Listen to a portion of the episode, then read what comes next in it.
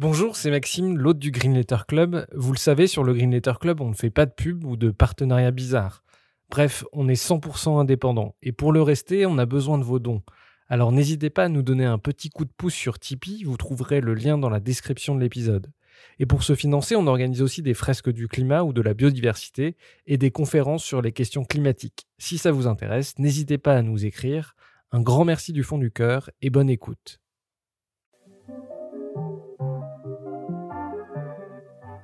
Bienvenue dans le Green Letter Club, la chaîne qui décortique les grands sujets écologiques. Aujourd'hui, nous allons parler des conséquences de l'élevage intensif sur le climat et les animaux. Mutilation animale, émissions de gaz à effet de serre ou déforestation. Depuis plusieurs années, l'élevage intensif est sur le banc des accusés. D'où cette question, doit-on remettre en cause radicalement notre régime carné? Pour y répondre, nous avons invité Brigitte Gauthier, militante pour la défense des animaux et cofondatrice de l'association L214, une organisation qui dénonce les conditions d'élevage et d'abattage des animaux. Bonjour Brigitte Gauthier. Bonjour. Euh, vous avez cofondé l'association L214, une organisation qui lutte pour la défense des animaux. On vous connaît notamment pour vos vidéos qui montrent euh, l'atrocité des conditions d'élevage intensif et d'abattage des animaux. Euh, première question, quel est votre parcours? Comment vous êtes arrivé à la défense des animaux? Waouh, c'est déjà une super grande question. Euh, moi, j'ai été élevée par euh, deux personnes, euh, enfin mes parents, très chouettes, très bienveillants, à faire des actions pour les autres. Ma mère est infirmière, mon père participait aussi et participe toujours d'ailleurs à, la vie associative, communale dans dans sa ville. Très tôt, on a été euh, influencés, je pense, mes sœurs et moi, à s'intéresser au sort des autres. Alors des autres, à l'époque, c'était les autres êtres humains. Je me suis engagée assez tôt euh, auprès de la Croix-Rouge. Euh, et euh, tout à coup, la question animale est apparue dans ma vie par l'intermédiaire de mon compagnon Sébastien, qui est aussi un des fondateurs de L214, qui, à un moment, quand il mangeait une tranche de lard, en lisant une bande dessinée de Jodorowsky, s'est écrié sur une des bulles oh, Mais je suis en train de manger du cochon ». On le savait, son grand-père est éleveur. Le morceau de lard qu'il était en train de manger, ça venait d'un cochon qui avait été élevé dans une des cases du grand-père, qui avait été tué par le grand-père, qui avait été euh, cuisiné, arrangé par la grand-mère. Donc c'était pas du tout une nouveauté, mais euh, ce jour-là, on a eu une conversation dont on ne se rappelle ni l'un ni l'autre, mais c'était le, l'espèce de, de, de, révélation sur le fait que aujourd'hui on, on élève on tue des animaux pour les manger, alors qu'on n'a aucune nécessité euh, euh, biologique, nutritionnelle, euh, etc. Et donc ça a été déjà une décision personnelle de la fin de la consommation d'animaux, donc déjà la chair, et puis par le croisement d'autres personnes qui ont fait le même choix, la confirmation d'un pressenti que c'était pas juste un choix personnel mais que ça, c'était beaucoup plus que ça, que c'était vraiment une question politique au sens euh, organisation de la cité. Et c'est ce qui nous a amené petit à petit à euh, rejoindre euh, le militantisme pour les animaux et à être plus en retrait du militantisme pour les êtres humains. Enfin voilà, on continue un peu, mais c'est vrai que la majeure partie de notre temps aujourd'hui est consacrée bah, notamment à L214. Euh, Aujourd'hui, la consommation de viande pose trois problèmes les risques sur la santé, la maltraitance des animaux et l'aspect écologique. On lit souvent que la production de viande, c'est l'une des activités qui émet le plus de gaz à effet de serre. À quel point l'élevage pollue-t-il? Bah, Effectivement, les activités d'élevage, quand vous regardez euh, les études scientifiques, elles vous alertent sur les émissions de gaz à effet de serre avec ce 14,5% de la FAO qui peut varier en fonction des régions. C'est quoi 14,5% C'est euh, les émissions de gaz à effet de serre qui sont dues au secteur de l'élevage. Dans le monde Dans le monde. Euh, il y a la question de la déforestation aussi qui continue. Euh, alors, a priori, qui ne s'accélérerait pas, mais qui a toujours un rythme d'enfer, euh, notamment en Amazonie, où là, on évaluerait à 63% euh, la déforestation due aux activités d'élevage, soit pour faire des filotes, soit pour faire pousser notamment le soja qui est destiné aux animaux d'élevage et où la France peut s'enorgueillir d'être un des premiers importateurs de soja du Brésil, par exemple. Donc nous, ici, on contribue à la déforestation de, de l'Amazonie. on peut regarder du côté des algues vertes. en France, on est un grand producteur d'algues vertes. malheureusement, ça peut pas nous servir à faire du tartare d'algues. C'est même extrêmement dangereux. Et bah, les activités d'élevage, là aussi, notamment les porcheries, enfin la concentration d'élevage en Bretagne, fait que euh, on a une grande production d'algues vertes, avec aujourd'hui même des, plages qui peuvent être fermées au public parce qu'elles en deviennent dangereuses et des, des, personnes ou des animaux qui ont été fortement intoxiqués euh, et même euh, certaines qui sont mortes. Il y a la question des émissions d'ammoniac. Les activités d'élevage, c'est 90% de, des émissions d'ammoniac, donc les activités d'agriculture autour de l'élevage. Ça, l'ammoniac, ça euh, pose quoi comme problème? L'ammoniac, par exemple, bah, ça, ça va aussi euh, bah, dans les nuages, puis ça fait des pluies acides. Pluies acides, elles posent deux problèmes. Elles posent un problème de dégradation des forêts, euh, bah, notamment la forêt noire des Ardennes, elle est fortement dégradée, et c'est lié aux émissions d'ammoniac, notamment de Bretagne.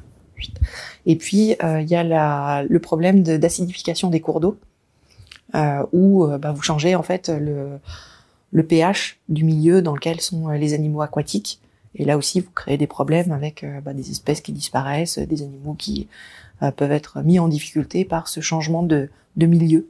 Vous en avez un peu parlé, la production céréalière mondiale est en partie, en grande partie, destinée à l'élevage. Est-ce qu'on a des chiffres là-dessus? Est-ce qu'on sait à peu près ce que ça représente? euh, c'est deux tiers hein, des surfaces agricoles qui sont dédiées à l'élevage aujourd'hui, soit du pâturage, soit justement faire pousser céréales et légumineuses qui vont être destinées aux animaux d'élevage, notamment les monogastriques, comme on dit, donc euh, bah, tous les oiseaux, euh, les poulets, les dindes, les pintades, les canards, soit les cochons.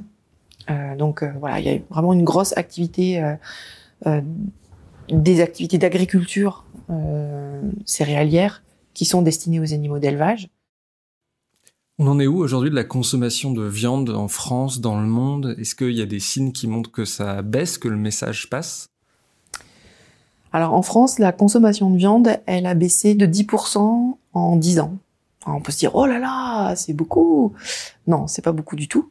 Euh, on est encore aujourd'hui entre 80 et 90 kilos de viande consommée par habitant et par an.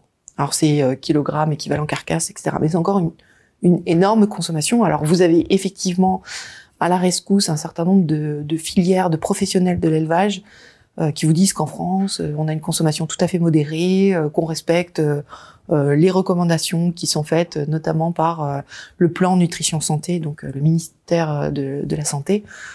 Mais c'est pas vrai en fait. Si vous prenez l'ensemble des viandes cumulées, on est largement au-delà des seuils qui sont recommandés, notamment par euh, l'organisme de Harvard qui recommande justement de baisser euh, notre consommation de produits d'origine animale. Donc euh, non, on est encore en, en, très grande consommation. On est dans les dans les plus gros consommateurs avec les États-Unis, avec l'Argentine, mais on fait partie des gros consommateurs de de viande et plus largement de produits d'origine animale. Si vous comparez l'assiette française à l'assiette américaine, L'assiette américaine est un peu plus grosse que l'assiette française, mais vous avez dans cette assiette 65% euh, de produits d'origine animale quand vous comparez euh, au niveau euh, des calories, je crois. et au, niveau français, on est à 63%. En tout cas, ces deux chiffres sont extrêmement proches.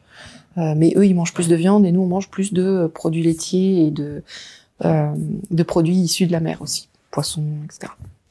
et dans le monde, est-ce que, justement on voit une baisse ou plutôt une, augmentation de la consommation de viande? Non, dans le monde on est sur une augmentation parce que justement les pays émergents, un des signes encore de richesse quelque part, euh, de, de statut social qui change, c'est sur la consommation euh, de, de viande.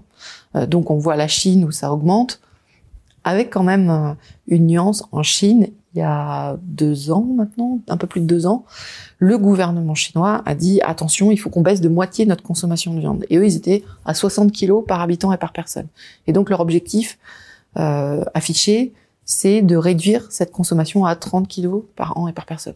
En France, on a des messages de santé publique, etc., euh, ou pour l'environnement, qui nous disent prenez votre vélo plutôt que votre voiture, prenez des douches à la place de vos bains, mais on n'a aucun message euh, qui nous appelle à diminuer notre consommation de, de viande. On nous dit jamais ah bah tiens optez plutôt pour le plat vegan ce midi plutôt que le plat avec de la viande. Ça on n'entend pas du tout. on va parler d'un autre aspect, c'est la conscience animale. Aujourd'hui, si vous défendez les animaux, c'est que ce sont des êtres sensibles. Euh, Est-ce que le cochon, le lapin, la poule, ce sont des animaux conscients? Est-ce qu'ils ont des émotions? Est-ce qu'ils ressentent euh, la douleur? Quel est l'état de la science euh, sur ce sujet? On a les preuves scientifiques que les animaux non seulement sont sensibles à la douleur, ont des émotions et sont conscients. Il y a la déclaration de Cambridge, ça rassemble des éminents neuro neuroscientifiques qui font une déclaration tout à fait solennelle en disant que les animaux, bah, notamment les vertébrés euh, et un certain nombre d'invertébrés aussi, euh, sont, ont tous les substrats neurologiques euh, euh nécessaires à la présence de la conscience. Euh, et du coup, c'est vraiment très important en fait. On a la science effectivement qui progresse, aussi bien au niveau de l'INRA, donc l'Institut national de recherche agronomique en France, il y a eu une étude en 2009, une expertise collective, comme ils l'appellent, qui reconnaissait la douleur, notamment chez les animaux qui sont utilisés en élevage, et en reconnaissant qu'un certain nombre de, conditions de vie, de mutilations, euh, de manipulations, de pratiques d'élevage sont source de souffrance pour les animaux. Euh, mais on a aussi l'ANSES, euh, qui est euh, l'agence nationale de santé, qui dit que le bien-être des animaux, c'est un état physique, mais c'est aussi un état psychique. Euh, et effectivement, enfin, il y a des processus très clairs qui montrent que les animaux euh, euh, peuvent ressentir la douleur, peuvent ressentir la détresse. Par exemple, une vache que vous séparez de son veau, ben, ça fait pas un pli pour les scientifiques qu'il y a une détresse psychologique et chez la vache et chez le veau.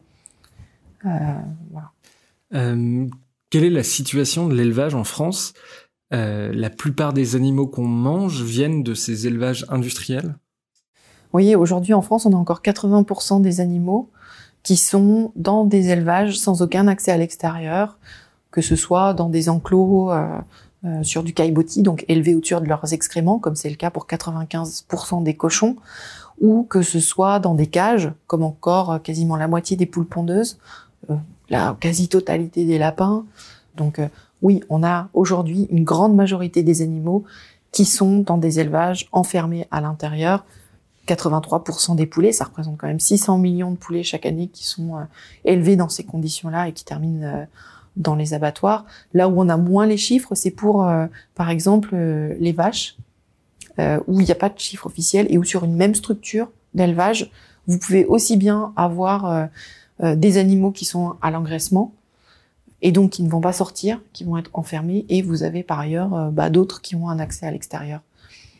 C'est très variable. On a une idée du nombre d'animaux qu'on tue chaque année?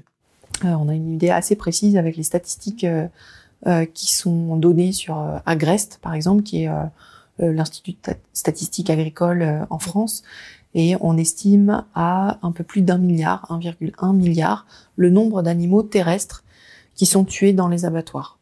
Et au niveau des animaux aquatiques, pour le coup, c'est des tonnes euh, qu'on a des statistiques au niveau mondial. Il y a une association qui s'appelle Fish Count qui a essayé de ramener justement à un nombre d'individus, donc qui a fait plein de, de calculs en fonction du poids des poissons, etc. Et qui arrive à une fourchette entre 1000 et 4000 milliards le nombre d'animaux aquatiques euh, qui sont euh, tués pour l'industrie euh, alimentaire euh, et donc, si on ramène avec une proportionnalité dans le monde, on tue à peu près entre 60 et 70 milliards d'animaux terrestres. Pour la France, on aurait la responsabilité d'à peu près 15 euh, milliards d'animaux aquatiques qui sont tués pour euh, le marché en France. Donc, ce qui est énorme. Enfin, on s'en rend même pas compte quand on dit 1000 milliards d'animaux qui sont tués chaque année dans le monde. Faut bien se rendre compte que depuis les débuts de l'humanité, on est à peu près 100 milliards d'individus à s'être succédés humains. Donc on tue dix fois plus d'animaux chaque année que de se sont succédés d'êtres humains. Et ça s'est accéléré en fait hein, au fil des ans. La science s'intéresse de plus en plus aux poissons et on, se rend compte que les poissons sont beaucoup plus, enfin, qui ressentent la douleur. On a même découvert des poissons qui utilisaient des, outils, donc les poissons sont euh, beaucoup plus évolués qu'on ne l'a cru. Bien sûr. Oui, oui, puis ils ont aussi des groupes sociaux. Euh, voilà, on rigole euh, sur les labres nettoyeurs quand on regarde euh, Bob l'éponge ou d'autres dessins animés, mais c'est tiré de faits réels. En fait, la vie sous le dans les océans, elle nous est complètement inconnue. Enfin, c'est déjà difficile d'envisager la vie des oiseaux parce que bah, nous, on sait pas voler, du coup, on a du mal à l'imaginer. Mais sous l'eau, c'est encore un autre milieu et on a du mal à l'imaginer. Mais effectivement, les animaux aquatiques, pas tous, mais certains poissons utilisent des, outils. Euh, certains poissons euh, sont organisés socialement avec des structures sociales extrêmement complexes. voilà, ouais, effectivement. Et la science de plus en plus s'y intéresse. Au niveau européen, on a des rapports qui justement nous alertent sur les conditions d'élevage des poissons, parce que l'élevage intensif, ça regarde aussi les animaux aquatiques, en particulier les poissons. Avec Elder 114, on a fait une enquête sur la pisciculture sur Aqualante, euh, sur euh, les truites arc-en-ciel. Et effectivement, on montre euh, bah, là aussi des conditions d'élevage complètement scandaleuses. Et on peut imaginer bah, la souffrance des poissons qui frottent les uns contre les autres, alors que justement ils ont une peau extrêmement, extrêmement sensible. et bah, des groupes sociaux qui s'accommodent pas très bien d'être aussi concentrés dans aussi peu d'espace. Euh, dans l'élevage des animaux terrestres, euh, quelles sont les conditions qui vous choquent le plus? Eh ben, c'est très difficile à dire euh, parce que entre bah, des poules qui restent pendant pendant un an à peu près enfermées dans des cages sans aucun accès à l'extérieur, les truies qui sont enfermées dans ces stalles ou les petites têtes à travers les barreaux. Ces lapins qui sont élevés sur, euh, sur des cages, on peut parler d'une mutilation à vif aussi, les porcelets, euh, dont on va retirer euh, les testicules à vif à quelques jours après la naissance. Vous avez l'écordage des veaux, vous avez le gavage des canards. Enfin, voilà, même la séparation des, des vaches avec leurs petits. Les mutilations, c'est courant. à quoi elles servent? Alors les mutilations, elles sont de plusieurs ordres. Soit elles servent justement à faire cohabiter les animaux dans un espace restreint. Par exemple, vous allez couper euh, le bout du bec des poules. Et donc on a euh, on a ces mutilations qui interviennent pour pouvoir euh, limiter le nombre de blessures qu'elles s'infligent les unes aux autres. vous avez les porcelets à qui on va limer les dents aussi pour éviter qu'ils qui blessent les mamelles détruites qui sont elles complètement immobilisées euh, euh, entre les, les, carreaux de cette, de cette espèce de cage là où elles peuvent juste se lever, se coucher, même pas un pas en avant, en arrière, elles peuvent pas se retourner. Enfin, voilà, enfin toutes les images sont, sur nos sites. Et puis vous avez euh, les mutilations de pour le confort du consommateur, euh, où vous allez effectivement castrer les porcelets, parce que sinon ils peuvent développer l'odeur de Vera, une odeur à la cuisson qui est désagréable. Et du coup, bah, plutôt qu'avoir une odeur désagréable qui concerne 2-3% des porcelets, euh, que pourraient développer 2-3% des porcelets, bah, vous les castrez tous. Voilà. Alors, les filières, elles avancent sur ces questions euh, lentement. Hein. En 2018, il y avait une résolution euh, au niveau européen, au niveau du Parlement européen, qui disait bah, on va mettre fin à la castration à vif. Aujourd'hui, on a un ministre de l'Agriculture qui a annoncé que ce serait d'ici 2021, sans l'inscrire dans la loi. Donc on peut continuer longtemps, longtemps comme ça avec euh, des projets. Mais on voit qu'il y a certains abattoirs qui aujourd'hui euh, ne, n'exigent pas la castration des porcelets. Est-ce qu'il y a des formes d'élevage qui sont euh, qui respectent le bien-être animal? Alors, qu'est-ce que c'est le respect du bien-être animal? Comment on le, on le définit? Est-ce qu'il y a des poules, par exemple, qui vivent euh, leur vie dehors naturellement, euh, comme dans la nature? Bah, Les poules, vous allez sélectionner déjà que euh, les femelles. Donc, quand vous regardez ce qui se passe à l'état sauvage, c'est des groupes sociaux où il peut y avoir des coques, etc. Enfin, c'est pas que des poules, et c'est pas que des poules du même âge. Donc, déjà là, vous n'êtes pas du tout dans le en même truc. Mais on pourrait dire, bah voilà, elles vivent ensemble en bonne intelligence, ma foi, ça se passe pas si mal. Et on le voit dans les refuges, c'est tout à fait possible, effectivement, d'avoir euh, bah, des poules qui s'entendent très bien, euh, ou des qui s'entendent pas du tout. Euh, ça arrive, ça arrive partout. Donc, je pense qu'on peut avoir des formes d'élevage, mais qui sont minoritaires, qui permettent aux animaux d'avoir une vie globalement plutôt pas trop mal. Mais on mange des animaux qui sont très jeunes, donc on détermine à quel moment on interrompt leur vie. Et euh, bah voilà, enfin pour des poulets, euh, ça peut être vers 4 mois, alors que les poules et les poulets, ils peuvent vivre jusque 7-8 ans sans aucun problème. Donc c'est nous qui allons déterminer à partir de quel âge on les, tue. Dans l'industrie du lait, euh, vous avez pour récupérer le lait des vaches laitières, on leur retire leur veau bah là, on est déjà même en bio. Enfin, ça, ça pose problème. Sur les poules pondeuses, on trie les poussins. Donc, il y en a tous les mâles, ils partent au broyage parce que même en bio, euh, ils sont ils sont pas utilisés. Donc, on peut trouver des formes d'élevage où les animaux vont à l'extérieur, ont suffisamment de place pour avoir, euh, comme le dit l'article L214, qui permet euh, euh, les impératifs biologiques de l'espèce.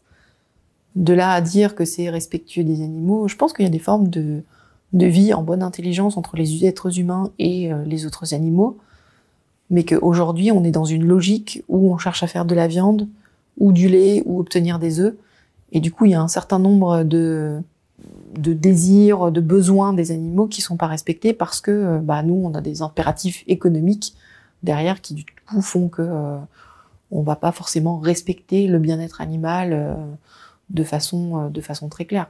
Donc l'élevage, il peut y avoir des conditions qui sont euh, moins, atroces, mais euh, pour les abattoirs, les conditions restent assez infamantes.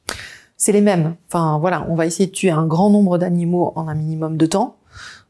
c'est une étape terrorisante hein, pour les animaux. Enfin voilà, si, si les images qu'on a montrées, elles ont choqué, c'est pas tellement que oh là là, les normes sont pas respectées, tout le monde est horrifié parce que les normes ne sont pas respectées. C'est pas ça qui nous a touchés.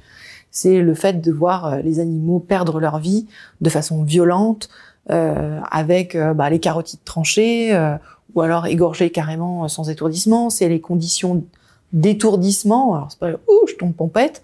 C'est soit percussion au niveau du crâne, soit un courant électrique, l'électronarcose, une décharge électrique dans le cerveau, soit c'est le gaz où on voit euh, bah, les cochons essayer d'aller euh, chercher de l'air là où il y en a plus, ils se jettent dans tous les sens. C'est du dioxyde de carbone en fait. Vous descendez les cochons dans une fosse dans laquelle vous avez du dioxyde de carbone euh, qui en plus pour les cochons est aversif et du coup vous les voyez bah, chercher l'air, se jeter dans tous les sens, hurler, voilà pendant une trentaine de secondes.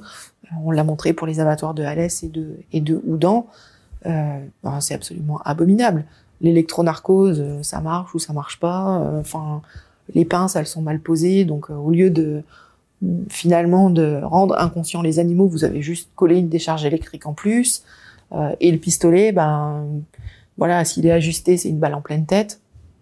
Bon, enfin, et voilà. Et, et ce qu'on pouvait voir dans ces animaux qui sont menés à l'abattage, c'était toute la terreur dans le regard. Et je crois que c'est ça qui a touché euh, les gens, c'est de voir la panique, c'est de voir la terreur, c'est de les voir essayer de sortir des pièges. Donc euh, c'est ces outils finalement d'abattoir où on essaye de les garder immobiles et où euh, bah, eux ils cherchent de toute leur force à, s'échapper, mais mais où on reconnaît notre propre comportement, le propre, enfin le comportement qu'on aurait dans la même situation, quoi, d'essayer de, de, de, de sauvegarder notre notre vie, quoi. Euh, donc oui, et en bio, pas en bio, c'est les mêmes conditions. Euh, Là-dessus, les conditions d'abattage sont, sont, très dures, y compris pour les gens qui travaillent dans les, abattoirs. Dans les abattoirs. Vous avez eu des témoignages de gens qui avaient travaillé dans les abattoirs, qui, euh, qui en souffraient? Oui, oui, bah, une partie de, de, nos enquêtes est possible par rapport, euh, par rapport à des personnes qui travaillent, dans, dans, que ce soit dans les élevages, dans les abattoirs, et qui viennent témoigner de ce qu'endurent les animaux, mais qui en même temps témoignent de ce qu'ils ont vécu. Ça a été le cas par exemple pour Mauricio Garcia Pereira, qui nous a permis d'obtenir une partie des images de l'abattoir de Limoges. Lui, il a été complètement choqué par l'abattage des vaches gestantes. Euh, C'est quoi? Alors les vaches qui portent des petits, en fait, vous avez une partie des animaux qui arrivent à l'abattoir, les femelles, qui portent des petits. Et euh, bah lui, ça lui paraissait complètement fou que euh, ces vaches, alors que le petit était sur le point de naître, soit à, l'abattoir, puisque lui, il était euh, affecté par moments euh, aux tripes et boyaux, et il voyait passer euh, les poches, les utérus en fait, dans lequel vous aviez des petits. Quoi. et, et, ça, ça l'a choqué pendant un moment. Quand il a vu les premières images des abattoirs de Alès, du Vigan, de Moléon, il nous a appelé en disant mais attendez, vous avez encore rien vu, moi je vais vous en raconter d'autres. Et, et, il a témoigné de ce que vivaient les animaux. Mais nous, on n'est pas dans une démarche euh, de dire euh, les éleveurs, euh, c'est des méchantes personnes, les ouvriers d'abattoir, c'est des gens complètement insensibles. Pas du tout. on dénonce un système qui est néfaste pour les animaux et dont on sait qu'il est aussi néfaste pour les êtres humains. Et effectivement, euh, bah, Mauricio en témoigne très bien. Il a sorti un livre hein, qui s'appelle Ma vie toute crue. Il y a eu un documentaire aussi qui est sorti sur France 2 euh, assez récemment qui s'appelle Les damnés des abattoirs, euh, où il y a plusieurs bah, ouvriers qui témoignent de bah, l'impact psychologique, l'impact physique de, de, ce travail en abattoir, et dont on a les statistiques, qui avaient d'ailleurs été soigneusement cachées. Et c'est là pour le coup euh, envoyé spécial qui les a sortis euh, début, début 2017 qui montre que 90, 90% des, des ouvriers d'abattoir souffrent, souffrent de troubles musculo-squelettiques. C'est-à-dire 90%, 90% sur euh, l'année précédant le sondage. 90%, c'est juste énorme. vous avez quatre fois plus de risques d'accident du travail dans un abattoir. Alors vous dites, bah oui, on manipule des couteaux. Bah oui, ouais, certes, on manipule des couteaux. Euh, Mauricio, quand il témoignait, il disait aussi, le fait de s'habituer à tuer les animaux, à travailler sur, euh, sur des cadavres, euh, il s'est rendu compte que lui, quand il était en conflit avec quelqu'un, euh, ça pouvait très vite monter, en fait. Et euh, bah, il a eu une altercation à un moment avec un de ses un de ses chefs dans, dans, dans l'abattoir et euh, bah, il en est très vite arrivé à prendre son couteau et à menacer avec son couteau. Quoi. Euh, bah, ses collègues sont intervenus, il a lâché le couteau, il est rentré chez lui. Euh, enfin, c'est hyper traumatisant en fait de sentir que quand la colère monte, en fait, les limites qu'on a aujourd'hui, qui sont données par notre société, elles sont repoussées par le travail qui, euh, bah, qui habitue à, à euh, à, travailler avec euh, bah, des êtres qui étaient vivants, qu'on a tués, et que du coup, euh, bah oui, manipuler le couteau, tuer, c'est quelque chose de familier. entre tuer un animal soi-même et puis se trouver en, position de le faire envers un être humain, a priori, enfin Mauricio, c'est ce qui lui a fait très peur aussi dans, dans son travail. Quoi.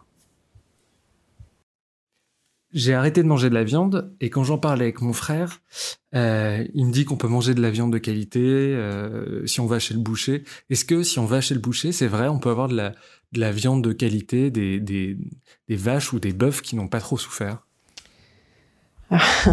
Alors ça revient un petit peu sur les conditions d'élevage déjà d'une part où euh, bah, ça peut être moins pire pour les animaux dans certaines conditions. Donc euh, c'est souvent sous sous label etc mais ça ne veut dire grand-chose non plus. On a montré une enquête, par exemple, à Moléon-Lichard, euh, où ils tuaient des agneaux, et c'était les agneaux à Chouria, qui sont vendus par euh, des bouchers de renom, je crois que c'était notamment le Bourdonnec.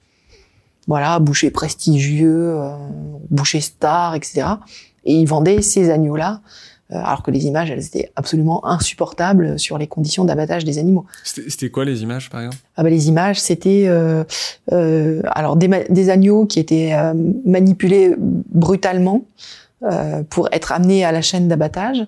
Le poste d'étourdissement, c'était un étourdissement automatique, donc deux pinces qui arrivent, qui viennent enserrer la tête de l'animal.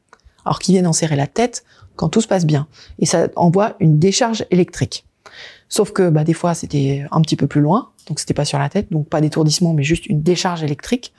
Euh, parfois ça marchait pas du tout, et du coup c'était l'ouvrier qui était euh, ensuite avec un, agneau qui était pas du tout étourdi, et lui il prenait les lingues qui servent normalement à suspendre l'animal pour l'étourdir avec un coup sur la tête.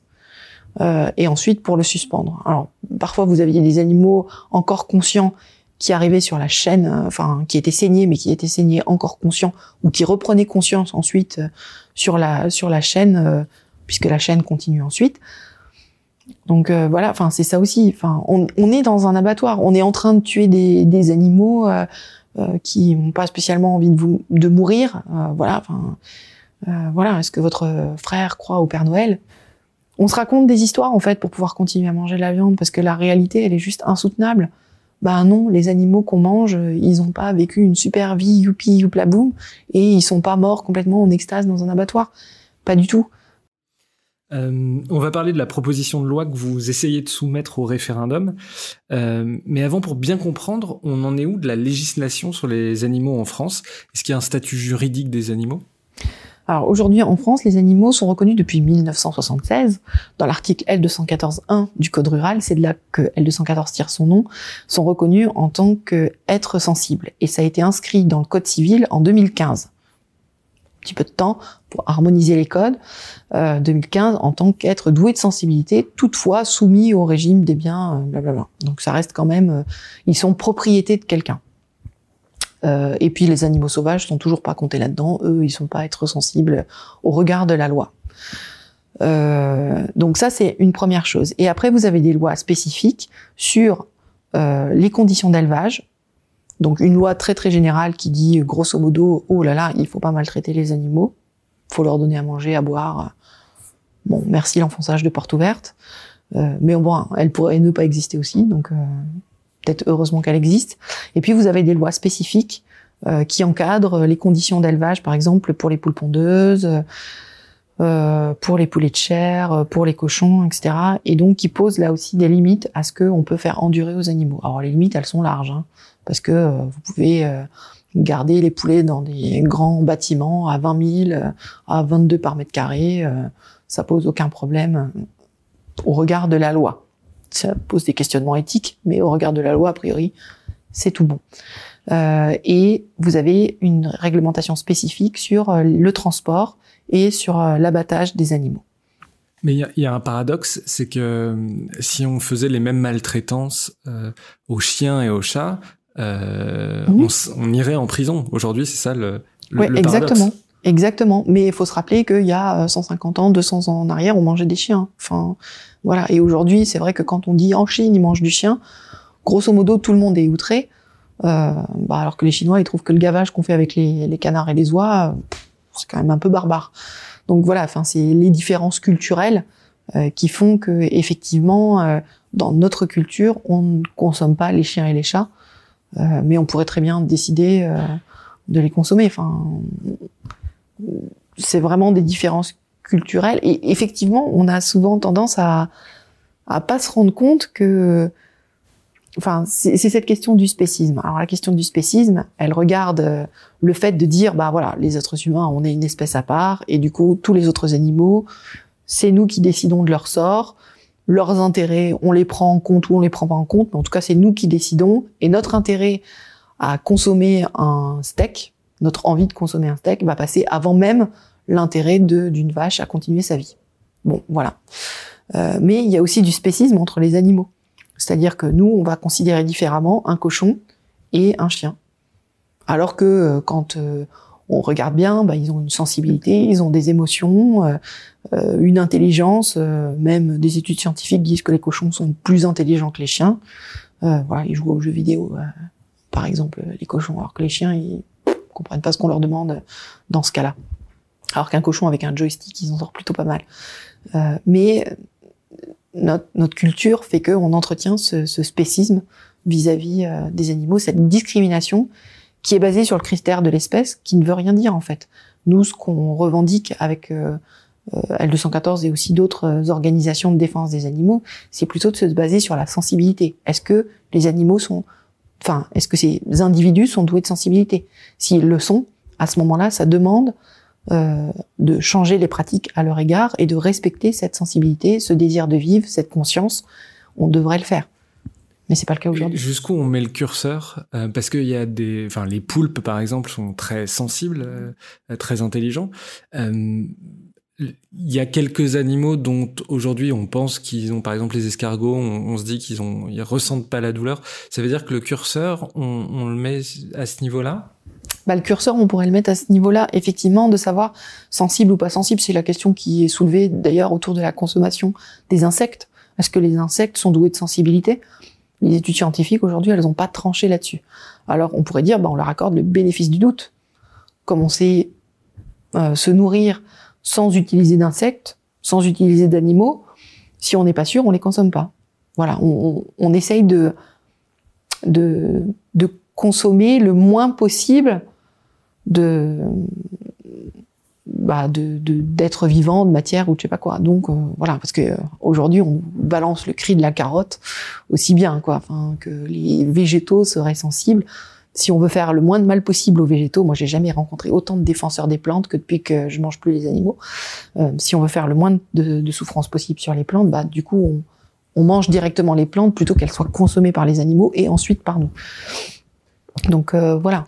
Mais alors, il y a quand même un, sujet euh, pour le coup, c'est qu'on a besoin de vitamine B12 qu'on trouve que dans le règne animal. Comment vous vivez avec ce paradoxe-là? Alors, euh, bah, il y a toute la question autour de la nature. Est-ce que, euh, enfin, il faut absolument être sur des trucs, enfin, qu'est-ce que, oui, qu'est-ce que c'est la, cette question La B12 aujourd'hui, on la trouve nous, on se supplémente, on a une alimentation qui est enrichie en B12 voilà, qu'on va chercher par des, euh, des compléments alimentaires. Bah, quoi le problème Enfin, aujourd'hui, toutes les céréales du petit déjeuner, elles sont enrichies. Ça, et ça c'est le cas. Juste pour préciser, ça c'est le cas des, des, végétaliens et des véganes, mais pas des végétariens, parce qu'on la vitamine B12, on la trouve dans les œufs, le lait. Exactement. Oui, enfin les véganes en tout cas, et on conseille aussi aux végétariens de se de se supplémenter parce que euh, souvent ils ont une faible consommation de produits d'origine animale. Et du coup, maintenant qu'on est sur le, le, le, chapitre des carences, on entend souvent que euh, les végétariens ont des carences euh, en, en, fer, en protéines. Oh. Euh, euh ça, c'est c'est pas juste. Non, c'est pas juste. alors, ça pourrait être juste parce que nos professionnels de santé aujourd'hui en France sont assez peu informés là-dessus. Et quand vous allez les voir, enfin, je sais qu'il y a beaucoup de personnes qui choisissent de ne plus consommer les animaux et qui ont une méfiance vis-à-vis des médecins parce que l'information qu'ils reçoivent de la part des médecins, elle n'est pas adaptée. Euh, et du coup, on peut effectivement notamment avoir des personnes carencées en vitamine B12 parce que leur médecin ne va pas leur dire attention, il faut que votre alimentation aujourd'hui soit enrichie en vitamine B12. Euh, et du coup, enfin sur les protéines, vraiment, il y a non, sur les protéines, il n'y a aucun risque. On est tous en excès de protéines, qu'on soit, euh, euh, qu'on mange de la viande, qu'on n'en mange plus, euh, plus du tout de produits d'origine animale. On est tous en excès de protéines. Est-ce que les protéines dans le règne végétal, elles sont dans les légumineuses? Alors, elles sont dans les légumineuses. Elles sont. En fait, il y a, y a, partout, grosso modo, des protéines, sauf dans l'huile, euh, sauf dans l'huile et le sucre, je crois. Là, du coup, il n'y a pas de protéines. Mais partout ailleurs, vous avez des protéines et euh, en plus ou moins grande quantité. Et ce qui compte surtout, c'est les acides aminés. Vous en avez neuf qui sont essentiels et que vous allez trouver dans l'alimentation végétalienne par une alimentation variée. Si vous mangez que des légumineuses, il va vous manquer pour compléter vos protéines. Donc sur la journée, il faut que vous ayez mangé des céréales, des légumineuses, des, des oléagineux, tout ce qui est noix, noisettes, euh, noix de cajou, etc. Vous rappeler ce que sont les légumineuses d'ailleurs Alors légumineuses, légumineuses, vous avez les pois chiches, les haricots euh, rouges, par exemple. Euh, vous avez euh, les pois cassés. Euh, voilà, enfin c'est tout un les lentilles. Et donc vous pouvez les manger sous différentes euh, différentes formes. Le pois chiche, on a découvert il y a quelques années. On ne sait pas comment ça a été découvert. Quelqu'un a mis un batteur dans du jus de pois chiche et il a réussi à les monter en neige et avec il fait de la mousse au chocolat. Enfin maintenant tout le monde fait de la mousse au chocolat, euh, des meringues euh, avec euh, ce jus de pois chiche. Euh, c'est juste complètement incroyable. Vous avez avec d'autres associations lancé un référendum d'initiative partagée. Alors c'est un outil institutionnel qui permet de soumettre au référendum une proposition de loi. Euh, pour que ce référendum ait lieu, il faut remplir deux conditions. D'abord, réunir 4,7 millions de signatures et ensuite être soutenu par 185 parlementaires, donc des sénateurs ou des députés. Est-ce que vous pouvez nous expliquer euh, ce, contient, ce, que, ce que contient ce texte, euh, ce qu'il y a dans cette proposition de loi?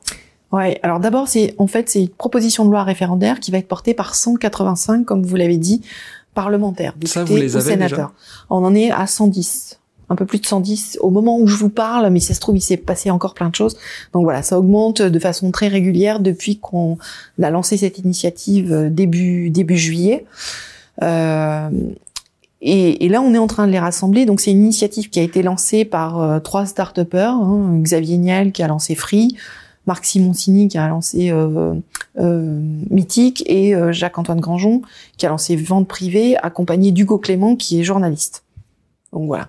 Très hétéroclite comme. Très hétéroclite, mais qui montre bien que la question animale, elle est transpartisane, elle concerne tout le monde et c'est ce que montrent les sondages avec une très grande proportion de Français qui dit que la question animale c'est une question importante. Et donc, eux ils lancent ça. Soutenu aussi avec plusieurs associations. Avec les ONG, euh, ils, viennent vers nous, ils nous proposent ce truc. Donc euh, les ONG, euh, bah, curieuses, euh, qui se disent, bah, dis donc, c'est drôlement culotté ce truc-là, mais évidemment emballées en se disant qu'effectivement, ça fait des années nous qu'on contacte bah, les élus de tous bords en portant la question animale, qu'on voit qu'on est retoqué. Il y a eu la loi alimentation en 2018 avec les propositions, la plupart des propositions qui sont qui sont là.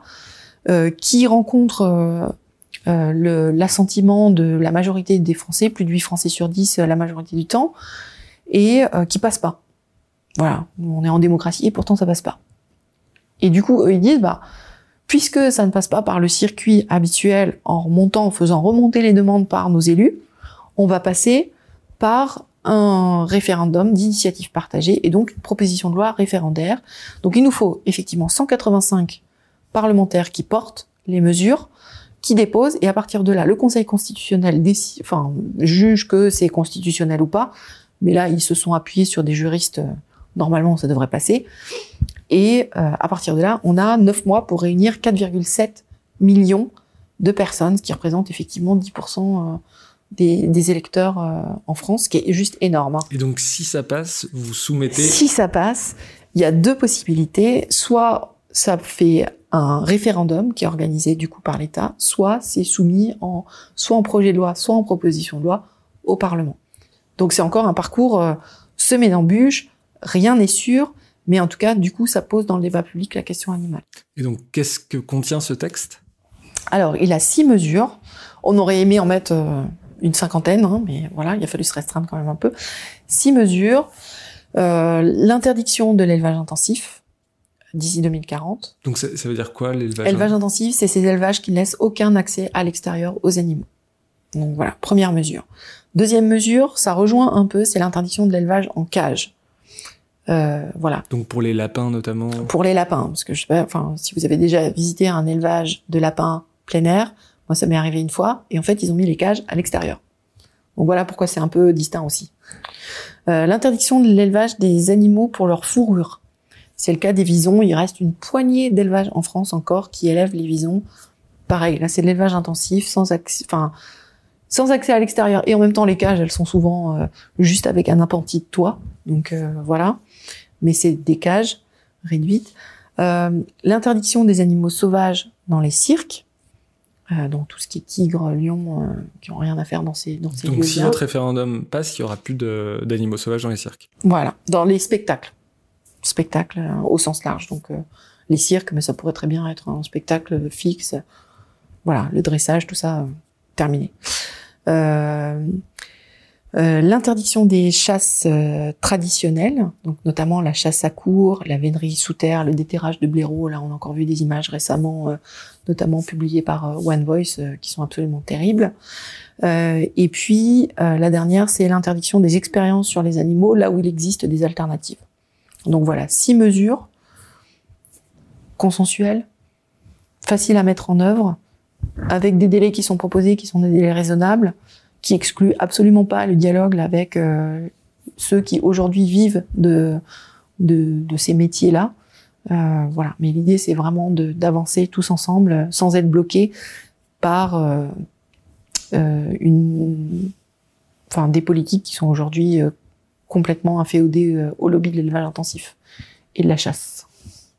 Ah bah ça fait une très belle transition. Je vous en prie. on va parler des lobbies. Est-ce que vous avez eu affaire au lobby de la viande? Ils représentent quoi les lobbies en France sur ces sujets-là? C'est énorme en fait. On ne se rend pas compte, mais ils sont partout, partout, partout. Vous allez les retrouver partout. Ils interviennent dans les écoles. Voilà, euh, vous avez la ferme Jolie Pré, vous avez des animations qui sont du coup proposées dans les écoles, dans les centres aérés, etc. Exactement? Euh, alors par qui exactement? À un moment c'était le centre d'information des viandes, maintenant ça s'appelle Culture Viande. Vous avez Interbev aussi. Euh, Interbev c'est interprofession des euh, éleveurs de bovins, bétail, enfin voilà. donc eux, ils peuvent intervenir dans les écoles. Et qu'est-ce qu'ils font du coup, dans les écoles etc. Bah, vous avez toute une fable autour des conditions, enfin, autour de, des questions de nutrition.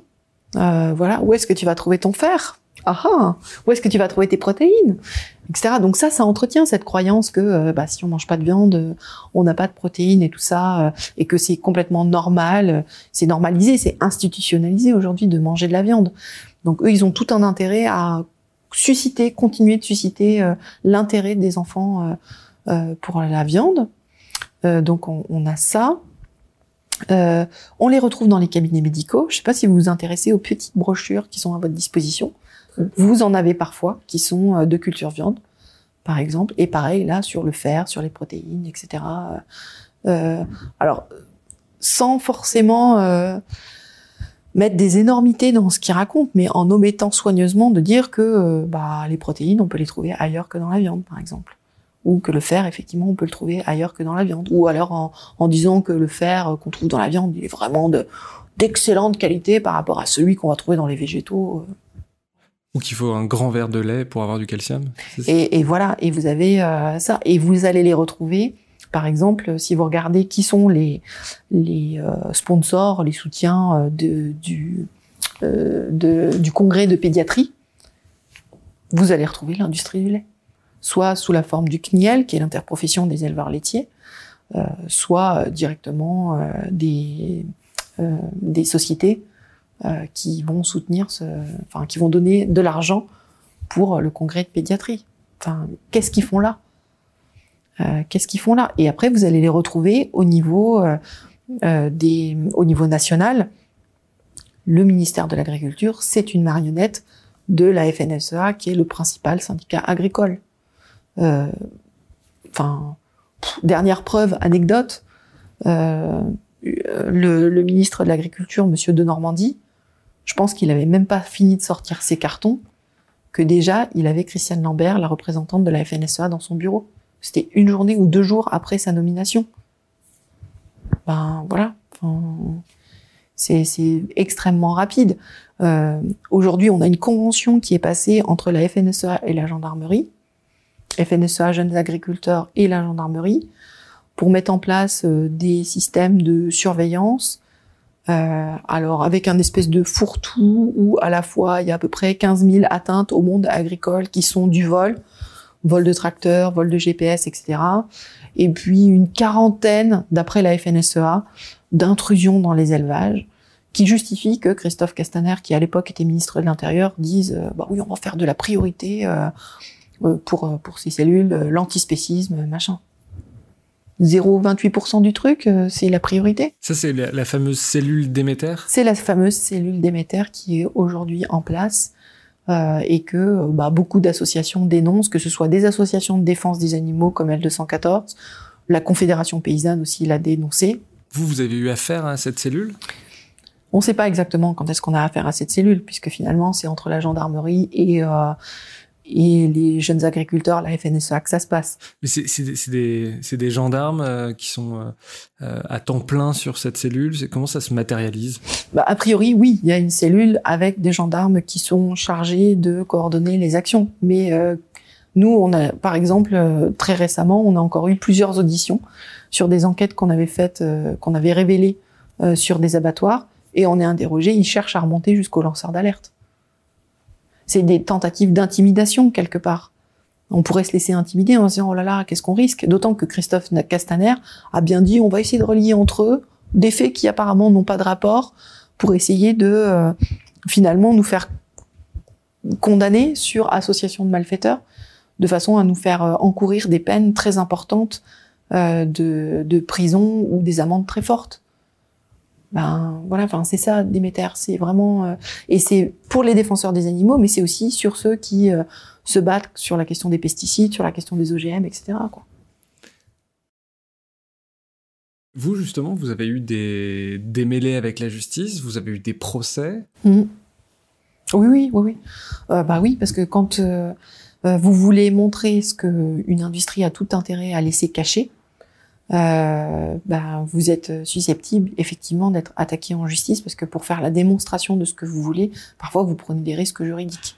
Donc euh, bah, c'est arrivé à deux de nos enquêteurs euh, de se faire, euh, là ils se sont fait arrêter dans l'abattoir de Houdan en train d'aller rechercher des caméras que le lanceur d'alerte euh, arrivait pas, enfin voilà, et les gendarmes les attendaient à l'intérieur parce qu'une des caméras était tombée et ils avaient tendu un guet-apens en fait et là, ils se sont fait arrêter, ils se sont fait condamner pour euh, violation de, de, propriété privée.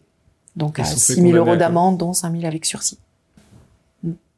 Du coup, les, les, les, budgets mobilisés par les lobbies, euh, ils, ils, sont, ils sont importants pour la communication. Est-ce. Euh, ouais, est-ce que, est que les lobbies mettent beaucoup d'argent pour nous convaincre d'acheter de la viande? Oui, oui, sans aucun doute. Oui, effectivement, il faut qu'on continue de consommer.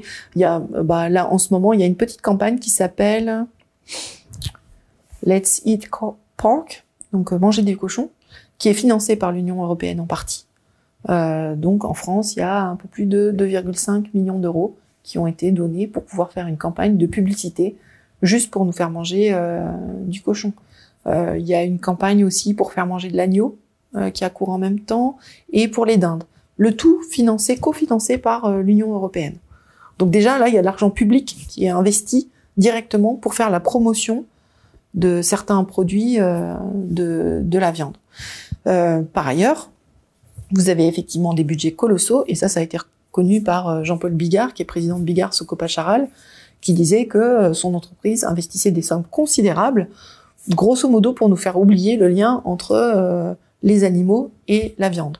Le budget communication, publicité de chez Charal, c'est 17 millions d'euros. Euh, celui d'Interbev, donc euh, l'interprofession des éleveurs de bovins, c'est 29 millions, à peu près 30 millions d'euros de communication. Donc ça, c'est ce qui va euh, faire des vraiment des, enfin aller dans les écoles, dans les établissements de santé, etc. et puis tout ce qui est publicité, quoi. Euh, justement et rapidement quand même pour qu'on euh, on se rende compte du sujet, il y, a, il y, a, un impact réel de la viande sur la santé. La santé, c'est pas anodin de manger de la viande. Alors, la surconsommation de viande, en tout cas, elle a des conséquences très claires aujourd'hui, euh, très clairement établies sur la santé humaine. On a une prévalence de certaines maladies, comme certains types de cancers, l'hypercholestérolémie, le diabète, etc. Enfin, très clairement, surconsommer des produits d'origine animale, aujourd'hui, ça met notre santé en danger. De façon beaucoup plus tangible que euh, ce qu'on nous dit à l'inverse sur les risques qu'on prend de pas manger de viande. Oui, euh, et puis il y avait une, il y avait une étude qui était parue qui avait dit que finalement c'était pas si grave que ça. C'était beaucoup, on l'avait beaucoup entendu à la radio et puis on s'était rendu compte que finalement, elle avait été euh, financée par des lobbies de la viande, c'est bien ça? Ouais, c'est c'est le tout le problème qu'on a sur les études. Il faut s'interroger sur qui commandite ces études. Et euh, effectivement, quand vous avez des études qui se veulent absolument rassurantes sur la consommation de, de viande et de produits d'origine animale, il faut se poser la question de qui est derrière. Et même quand vous avez des des médecins qui prennent la parole, Enfin, il y en a certains qui sont surnommés euh, docteur saucisse, quoi, parce que euh, bah, ils défendent effectivement, euh, ils ont reçu des financements de la part d'industries, d'industrie de la viande. Alors il n'y a pas que ça comme problème de santé. On a un problème de santé publique. Là aujourd'hui, bah voilà, quand on se déplace, etc., on met nos masques parce qu'on a pris un coronavirus issu d'animaux sauvages, etc. Mais les scientifiques alertent depuis des années sur les risques de nouveaux pathogènes, sur les risques de virus qui proviendraient d'élevage, et notamment des élevages intensifs. Et là, rien n'est fait. Et justement, ils critiquent en disant, mais euh, c'est incroyable. Enfin, nous, on alerte sur un certain nombre de choses et on nous le dit pas. Et là, sur le coronavirus aussi, l'alerte, elle est donnée depuis très longtemps par rapport à la déforestation, par rapport à l'empiètement de nos sociétés humaines sur euh, les territoires des animaux sauvages. Donc, euh, Et donc là-dessus, sur le lien entre maladies cardiovasculaires, cancer, etc., diabète, je crois, euh, il y a un consensus scientifique pour dire que la surconsommation de viande, et aujourd'hui, si on consomme 80 kilos par an euh, en France, on est en surconsommation, surconsommation, pardon. Donc il y a un consensus scientifique. Oui, il y a un consensus scientifique très clair sur euh, bah, le fait de surconsommer. Mais enfin, on pourrait le dire peut-être, enfin très certainement sur d'autres d'autres aliments. C'est jamais bon de concentrer, mais la viande, c'est effectivement euh, très riche. Et du coup, bah voilà, enfin l'OMS donne le signal. Enfin, c'est l'Organisation mondiale de la santé. Elle met des alertes très très claires sur la consommation sur la consommation de viande, notamment viande rouge et la charcuterie. Et sur la santé, il y a encore un autre euh, aspect de santé publique, c'est sur l'antibiorésistance. Euh, l'antibiorésistance, aujourd'hui, en France, on est 12 500 personnes, enfin, il y a 12 500 personnes qui en meurent. Euh, D'ici 2050, dans le monde, ils, évaluent à 10 euh, millions le nombre de, de morts par an. C'est-à-dire qu'on va mourir de maladies qu'on sait soigner aujourd'hui par antibiothérapie, mais qui demain ne marcheront plus parce que les bactéries, les pathogènes, ils, s'exercent dans les élevages, parce que dans les élevages, vous avez une grande concentration d'individus avec des variabilités génétiques très faibles. C'est des gens qui vont mourir parce que leur corps, enfin parce que les, les bactéries seront résistantes aux antibiotiques qui traditionnellement les soignent. C'est exactement ça. Et vous avez des antibiotiques de dernière génération qui sont donnés aux animaux. Pour les élevages de lapins, euh, il y a quelques années, un rapport était sorti en disant euh, on leur donne des céphalosporines et des fluoroquinolones, qui sont des antibiotiques de dernière génération, bah pour les humains, du coup, euh, ça marchera plus quoi. Et c'est enfin, ça, enfin c'est une des problématiques encore sur les questions d'élevage. Dernière question, euh, vous avez un discours très offensif vis-à-vis de la viande, des lobbies et des industriels. Est-ce que vous avez des relations avec les industriels? Est-ce que vous parlez avec eux? Comment ça se passe? Euh, Avec L214, on s'adresse à tout le monde. C'est-à-dire qu'on va avoir des campagnes grand public, on va avoir des campagnes vers les entreprises, où on va essayer d'obtenir des avancées. Euh, c'est le cas, par exemple, de nos campagnes pour demander euh, la fin de l'élevage en cage des poules pondeuses, où on va demander aux entreprises de s'engager à ne plus utiliser d'œufs de poules élevées en cage de batterie d'ici 2025. Et après, quand euh, le dialogue est impossible ou qu'on sent qu'on est en train de se faire promener, effectivement, on va lancer des campagnes publiques pour dire à l'ensemble du public, voilà, cette société, cette entreprise ne souhaite pas s'engager pour essayer de limiter les souffrances qu'endurent les animaux dans telle ou telle condition. Et on parle y compris aux éleveurs. Parce que souvent, on essaye de séparer oh, les véganes d'un côté, puis le reste du monde de l'autre. Ils peuvent pas se parler, ils peuvent pas. C'est faux. Euh, c'est totalement faux.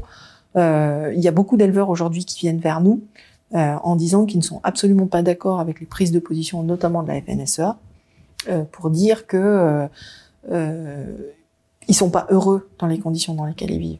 Enfin, voilà, un éleveur de poulets euh, d'élevage intensif, il est pas. Enfin, il y a beaucoup d'éleveurs qui nous disent, moi, quand je me suis lancée dans l'élevage, soit c'est une suite familiale et tout ça, mais leur envie c'était de euh, la relation avec les animaux, de vivre avec les animaux et tout. Et en fait, ils se retrouvent dans une, enfin, dans une relation qui est complètement euh, horrible.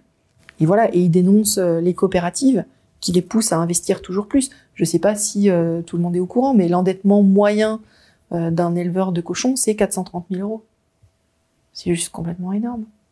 si c'est sur les élevages d'oiseaux, de volailles, c'est 250 000 euros l'endettement moyen. Enfin, c'est une espèce de, de, course de, course en avant qui est absolument terrible. Les éleveurs sont pas heureux justement cet endettement, enfin cette charge mentale qu'ils portent, elle est absolument terrible. Et du coup, c'est pas étonnant euh, que bah, depuis des années et des années, et c'est pas les défenseurs des animaux ou les défenseurs de l'environnement euh, qui font ça, euh, qui est euh, des éleveurs qui se qui se suicident. C'est cette pression qui est euh, permanente au résultat à aller toujours plus et à être endetté toujours plus, euh, euh, qui, qui, qui, mène euh, sur des sur des suicides. Enfin c'est absolument c'est absolument terrible. Et donc ils ont les coopératives, ils ont les banques et puis bah, les représentants qui aujourd'hui ne les défendent absolument pas quoi. Enfin, voilà, si vous voulez en recevoir, il y, en a un certain nombre qui sont prêt à parler, pas forcément à découvert, parce qu'il y a, enfin, c'est vraiment, enfin, c'est pas mes mots, c'est les leurs euh, qui parlent de mafia euh, au niveau de des, des structures justement euh, euh encadrantes de, de tous ces, quoi, ces trucs-là. Bah, justement, le fait de sortir du rang, vous êtes rappelé. Enfin, moi, j'ai le témoignage d'un direct d'un éleveur qui m'a dit, ben voilà, enfin, je j'ouvre un peu trop ma gueule, j'ai j'ai euh, j'ai tout de suite des, des gens qui arrivent vers moi en disant enfin faudrait peut-être voir à la mettre un petit peu en veilleuse hein, si tu veux pas avoir des ennuis. Donc c'est assez c'est assez fort. Enfin, ces témoignages-là sont, très très forts et on, espère qu'on va les entendre de plus en plus parce que là, on a quand même sur euh, bah, les médias une espèce de voix mainstream qui dit ah bah non, euh, euh, il y a de l'agribashing, etc. En fait, la plupart des éleveurs se retrouvent pas du tout là-dedans. Ils trouvent que effectivement, il y a à critiquer ce modèle aujourd'hui agricole qui a tout un tas de conséquences, comme on l'a dit, sur l'environnement, sur les questions sanitaires, euh, sur les éleveurs eux-mêmes. Et il faut qu'on puisse avancer sur ces questions-là. Mais mafia, c'est très fort. C'est-à-dire qu'il y a de l'intimidation, il y a y compris de la violence physique. Il y a, l'intimidation et il peut y avoir, euh, oui, oui, ils craignent des violences physiques. J'ai pas eu de témoignage de de, de violences physiques, mais euh, sur euh, les menaces, euh, oui, elles sont elles sont plutôt claires. Dernière question pour euh, partir sur une note un peu plus positive. Est-ce qu'il y a des, pour vous, il y a des signes d'espoir, des choses qui vont dans le bon sens? Euh, Oui, parce que si on regarde, enfin, faut regarder derrière soi aussi. Euh, si on regarde, il y a une dizaine d'années, hum, la question animale, elle était portée par euh, quelques associations, mais on en parlait assez peu, et on parlait pas beaucoup des animaux qui sont justement élevés pour la consommation alimentaire. Et aujourd'hui, euh, quand on parle de défendre les animaux, on parle aussi des conditions d'élevage. On voit les changements de comportement des gens aussi, qui justement continuent de diminuer leur consommation de viande. On parle beaucoup des flexitariens, qui d'ailleurs a été repris par Interbev pour faire leur site naturellement flexitarien, où on vous explique grosso modo qu'être flexitarien, c'est manger de la viande et aussi des légumes. Non, être flexitarien, c'est finalement euh, ne plus consommer d'animaux à part exceptionnellement et en tout cas avoir pris la décision de réduire et réduire beaucoup sa consommation de viande. Donc là, il y a un bel espoir aussi de ce côté-là. On voit les alternatives qui se développent, alors avec plus ou moins de, de succès, puis c'est plus ou moins bon. il y a tout un tas de produits qui sont proposés aujourd'hui euh, vegan ou végétariens. Euh, mais c'est signe que euh, les entreprises aussi, elles voient qu'il y a un marché en pleine expansion et que bah, les gens ils sont à la recherche de solutions pour continuer de manger de façon tout aussi pratique que quand ils consommaient de la viande mais sans faire tuer d'animaux ou sans avoir les conséquences environnementales ou sur la santé euh, euh, qu'ils avaient auparavant. Euh, donc ouais, enfin puis nous on voit bien le nombre de soutiens qu'on a qui est toujours croissant et enfin qui est vraiment super encourageant.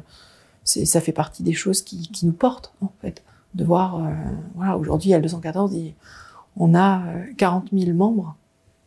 Quand on a commencé, on, se serait jamais imaginé des chiffres pareils. S'il avait fallu faire des prévisions, euh, on se serait jamais euh, hasardé à prévoir que dix ans plus tard, on serait, euh, on serait une association aussi, aussi grande, aussi soutenue par, bah, par des, des personnalités d'un peu partout, que ce soit du showbiz, politique, des entreprises, etc. On voit bien qu'il y a quelque chose qui est en train de se passer et ça donne pas mal d'espoir parce qu'on avait vraiment l'impression que c'était complètement grippé, qu'il y avait rien qu'on pouvait obtenir au début. Et puis là, petit à petit, on se dit hmm, peut-être bien que c'est en train d'avancer. Un exemple, euh, quand on a commencé en 2008 avec L214, 80% des poules pondeuses étaient enfermées dans des cages. Aujourd'hui, les statistiques disent c'est moins de 50%. Donc il y a quand même des choses qui se passent. Alors on n'est pas au bout, hein. la vision d'L214, c'est vraiment euh, une société où on ne considère plus les animaux comme des ressources à notre disposition. Donc on est encore très loin de ça, mais on voit que euh, les mentalités sont en train de changer, les pratiques sont en train de changer. Donc on peut juste être optimiste sur la suite et en tout cas nous on va continuer à œuvrer dans ce sens-là euh, et à proposer, à apporter les preuves de ce qu'on dit, à proposer des solutions parce qu'à 214 on est surtout connu pour les enquêtes filmées. Donc on est connu pour râler et dénoncer un certain nombre de choses, mais on est aussi une association qui propose, et sur notre site internet, vous avez euh, mille moyens d'agir avec nous, euh, euh, que ce soit pour faire reculer la cruauté, pour végétaliser, pour proposer des débats, justement, mais enfin, c'est vraiment des questions majeures à la croisée de plein de problématiques aujourd'hui qui sont bah, encore malheureusement devant nous. Quoi. Brigitte Gauthier, un grand merci d'être venue dans le Green Letter Club. Merci à vous. Et à bientôt. À très bientôt.